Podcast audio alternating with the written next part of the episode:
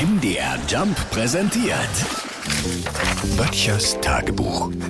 Notizen aus der Provinz. Sind des Schäfchens Locken braun, lehnt es am Elektrozaun.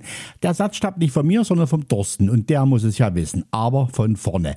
Ich war mit der kleinen Lilu draußen auf großer Hunderunde. Bei uns hin darf sie frei toben, was sie auch gerne macht.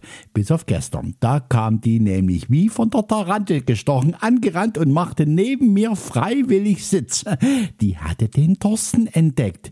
Das ist der Schäfer, der hin und wieder durch unsere Gegend zieht und der guckte, wie seine Schafe sich durchs trockene Gras knabberten. Die Wollträger interessierten meine Lilo nur am Rande, aber vor den Hütehunden, da hatte sie richtig Spundes. Naja, Thorsten jedenfalls hat sich gefreut, auch mal wieder einen zum Quatschen zu haben. So viele Leute trifft er ja nicht. Und Hauptthema war, wann regnet es denn mal wieder so richtig? Tja, was soll ich denn sagen, Thorsten? Ich weiß es auch nicht. Seine Tiere fänden so wenig. Nicht nur zum Fressen. Auch die Pegelstände der Flüsse geben ihm nicht mehr so viel her.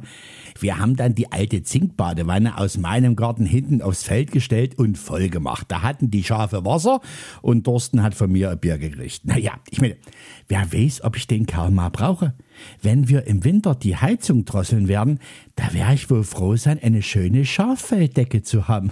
Und die gerne auch in braun. Böttchers Tagebuch. Jeden Morgen um 7.40 Uhr und 9.20 Uhr in der MDR Jump Morning Show mit Sarah von Neuburg und Lars Christian Kade. Alle Folgen auch als Podcast auf mdrjump.de.